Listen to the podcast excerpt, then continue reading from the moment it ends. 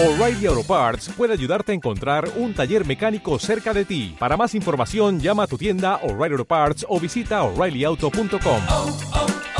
O'Reilly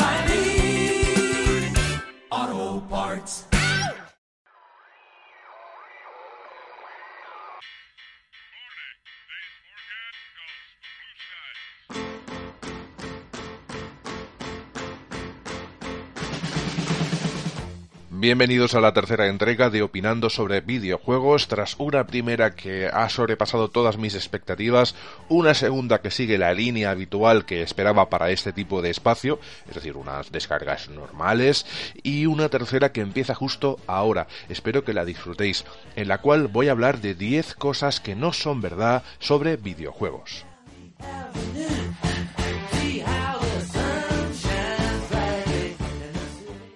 Llevo toda una vida escuchando frases tópicas sobre una de mis muchas aficiones, los videojuegos.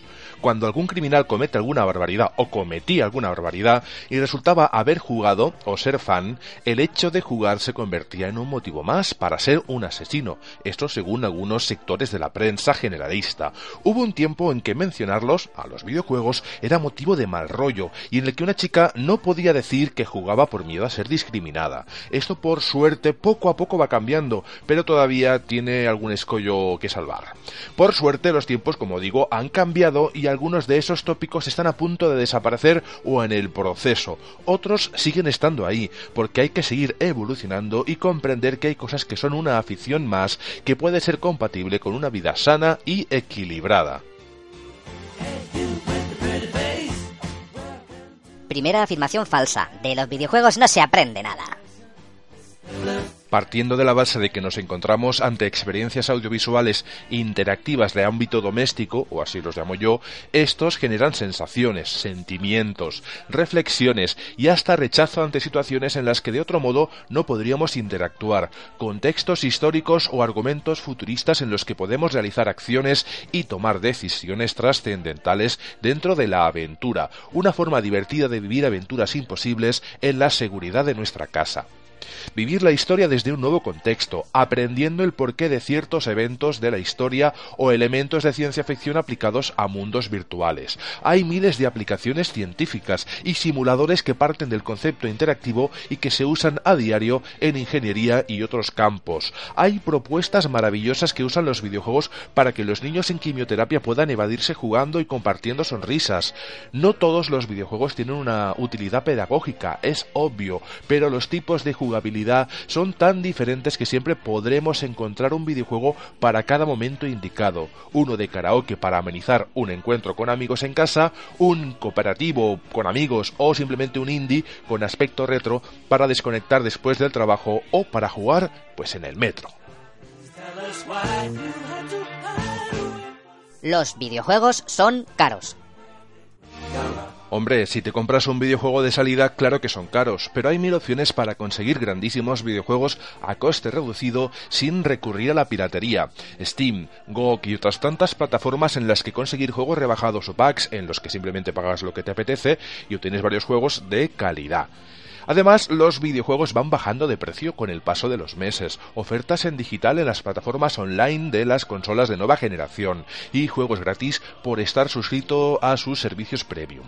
Créeme, no te compres el título de turno de salida o vende un par que ya no uses y te saldrá mucho más barato. Pagar caro ya no está de moda y no serás el más chulo del barrio por no saber esperar un mes o dos. Se deberían prohibir los videojuegos a los niños.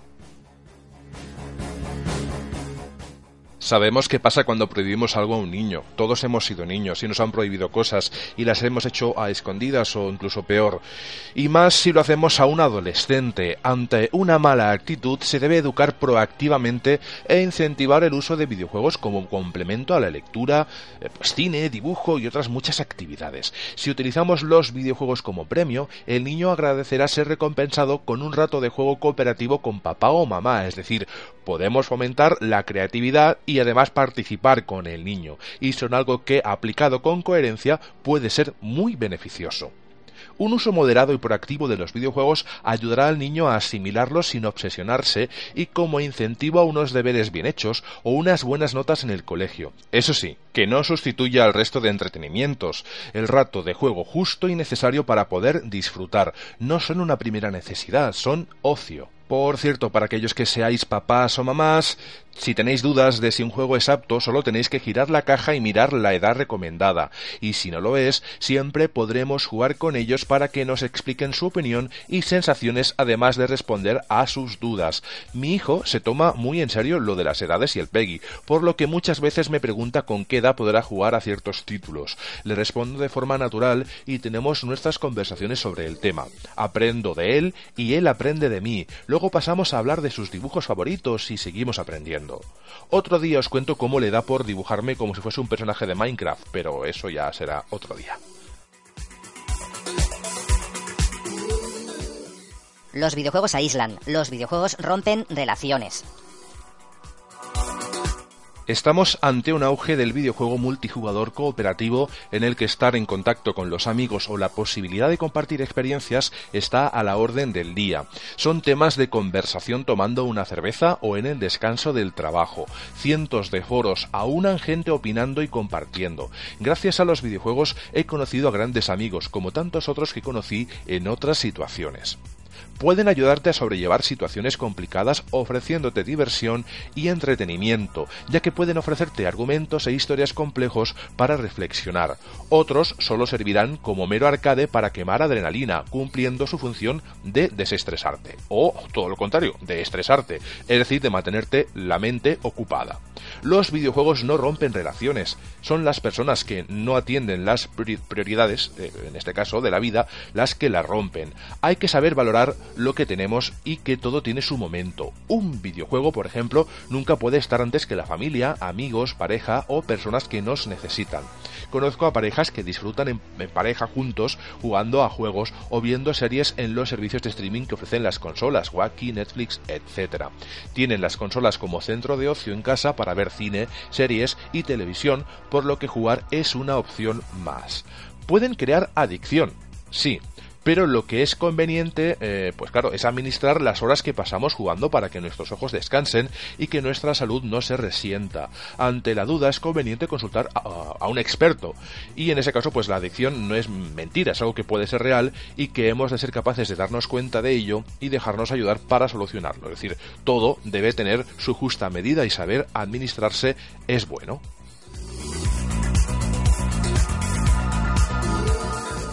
Todos los videojuegos son violentos. Así como el cine es un reflejo de lo que ha sido, es y podría ser la humanidad, los videojuegos comparten muchos matices con el séptimo arte. En el peor de los casos, un videojuego violento te muestra la decadencia humana desde un entorno virtual. El empuñar una espada o un arma de fuego y pelear con otros jugadores, cada uno desde su casa, no te convierte en una mala persona y hasta es divertido. Ante la posibilidad de que un niño acceda a videojuegos no aptos para su edad, los padres deben comprobar la edad recomendada, en la parte posterior incluso en la de delante de la caja del juego, y supervisar las partidas, compartiendo un rato con ellos para descubrir sus propios gustos personales. Y en cuanto a los adultos, no hay mucho que añadir, ya sois adultos, a veces un videojuego es solo entretenimiento y en otros casos es una obra de arte.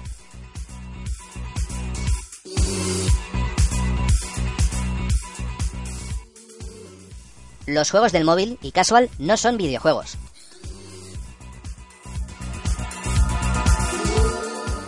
Pero por favor, por favor, eh, anda ya, que no te lo crees ni tú. Hay tanta gente que juega triviados, apalabrados y mandangas del móvil que se creen que no son videojuegos y luego los critica. Ah, es que yo no juego a videojuegos. Y luego lleva pues cinco horas ahí en el tren o en los descansos del trabajo dándole a los muñequitos o las palabritas y a las historias. Ay, querido, querida, amigo, amiga, esto también son videojuegos. Hasta es posible que hayas jugado a muchos más sin saberlo. Los que jugamos te acompañamos en el sentimiento. No hay arte en los videojuegos. ¿Pero cómo van a ser arte? Uf, diseñadores y dibujantes de renombre han colaborado en proyectos maravillosos, argumentos increíbles con guiones densos que te llevarán a una inmersión agradable en mundos imaginarios o escenarios basados en lugares reales o irreales o lo que sea. Bandas sonoras maravillosas que harán que te quedes escuchando y pierdas la noción del tiempo, sonidos épicos que te transportarán a otras dimensiones o harán, harán volar tu imaginación. Hay mucho arte detrás de cada proyecto, no solo en lo que es obvio, sino en mucho más allá. Incluso los equipos más pequeños de desarrolladores pasan meses, años perfilando todos los detalles de un proyecto para dotarlo de personalidad hay mucho arte y en todos los sentidos y mucho duende en el desarrollo de videojuegos y lo recibimos nosotros en forma del producto finalizado pero disfrutar de cómo se hizo ese videojuego también te puede ayudar a comprenderlos mejor. Las chicas no juegan a videojuegos.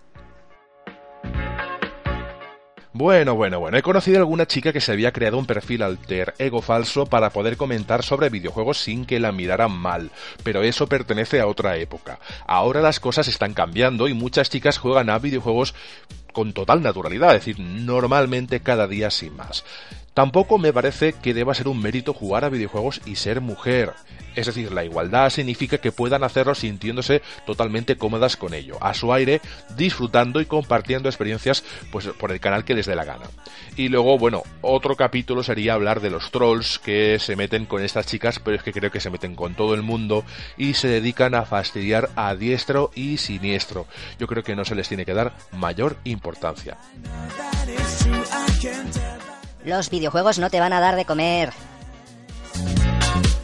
Esa afirmación tan terrible me la dijo una exnovia justo antes de estar dos años trabajando para un portal encargándome de todos los contenidos por un sueldo bastante digno.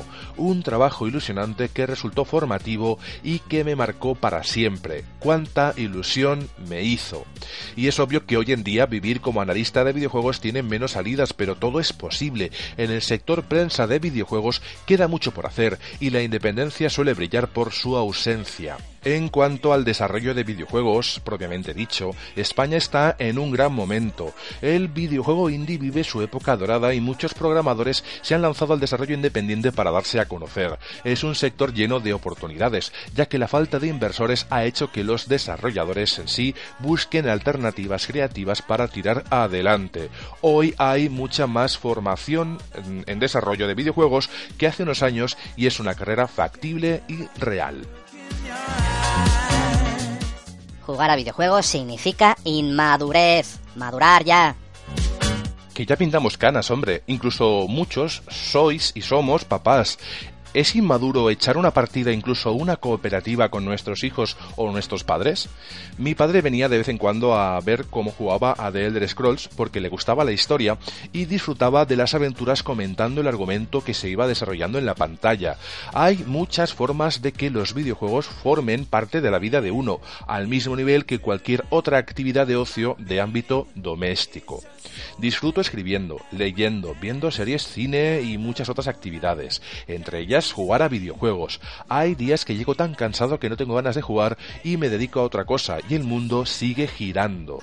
Los tiempos están cambiando y nuestra labor como difusores de las culturas digitales o la cultura digital en general e interactiva es normalizar las tendencias que nuestros hijos pues asimilarán de una forma tan normal como nosotros lo hicimos con el uso de internet o los teléfonos móviles.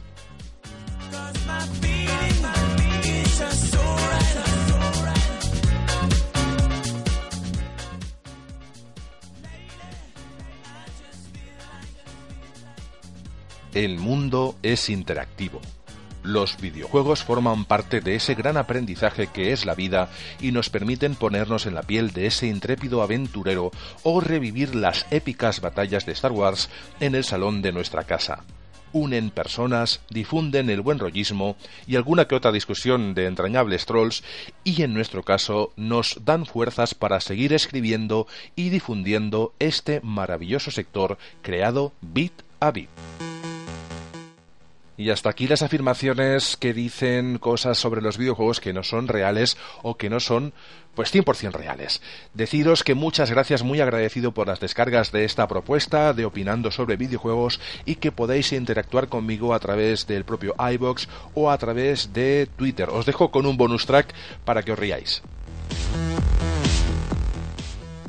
El mundo es interactivo. Los videojuegos forman parte de ese gran aprendizaje que es la vida y nos permiten poner, ponernos porno. ¿Porno? ¿Ha dicho porno?